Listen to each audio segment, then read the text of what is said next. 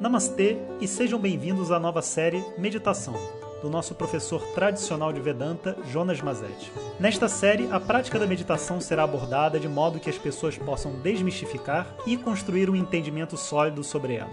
Pois meditar não é um relaxamento nem um conjunto de visualizações como normalmente pensamos. Trata-se de um método de conexão da sua mente consciente com a sua mente inconsciente. Shri Guru Pyo Namaha Harihi Om Bom dia pessoal, então estamos aqui no nosso programa de meditação. Ontem a gente fechou as inscrições com um número ótimo de pessoas. Tenho certeza que essa meditação vai ser prazerosa para todos nós, assim como as outras. E se por acaso você ficou de fora, né, lamento, realmente fico muito triste de saber. Se for possível, mais para frente a gente reabre as inscrições antes do curso por uma janela menor, mas agora eu não posso prometer nada para ninguém. Então, dentro da, de um exercício de meditação, o que nos dá aquela sensação de que o que a gente está experimentando é algo especial é o fato da gente conseguir estabelecer uma experiência dissociativa. Apesar de ser uma coisa técnica, né, um termo técnico, ele é uma coisa muito conhecida dentro da espiritualidade.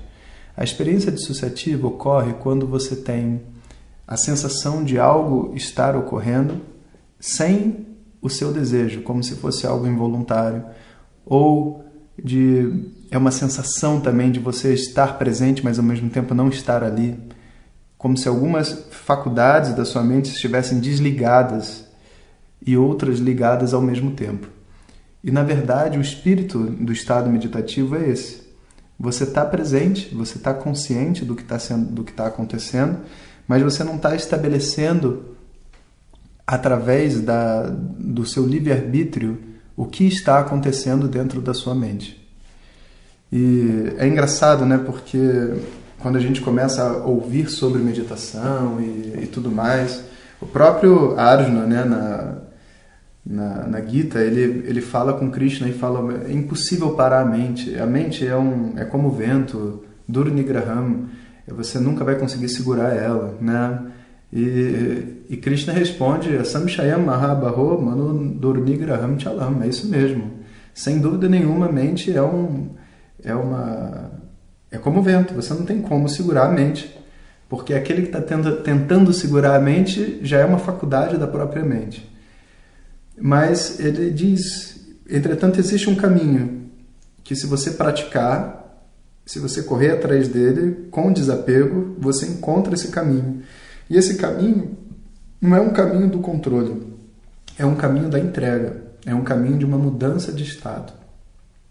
Então, se você se imagina, por exemplo, né, praticando Tai Chi Chuan ou simplesmente fazendo uma coisa bacana que você gosta muito, como, sei lá, surfar uma onda na praia, sabe? Naquele momento onde você está surfando a onda, a sua mente não está viajando. Naquele momento que você está praticando Tai Chi Chuan, se você estiver mesmo mergulhado né, para dentro de si, você não está viajando em um monte de pensamentos. Então, a mente, ela pode sim se acalmar, mas ela não se acalma por causa de um desejo de não ter pensamentos, ou porque você está usando a sua capacidade de concentração e, e ali estabelecendo um foco onde nada mais acontece. Não, não é nessa base. A base é, é você conseguir realmente entrar no estado meditativo. Em sânscrito, né, a meditação profunda ela é chamada de samadhi ou seja, um lugar onde você tem a resolução de tudo. Mas se houvesse a resolução de tudo, você estaria em sono profundo. Então, o samadhi é uma resolução parcial da mente, o suficiente para você estar consciente da resolução, mas ao mesmo tempo não ter um objeto para você perceber.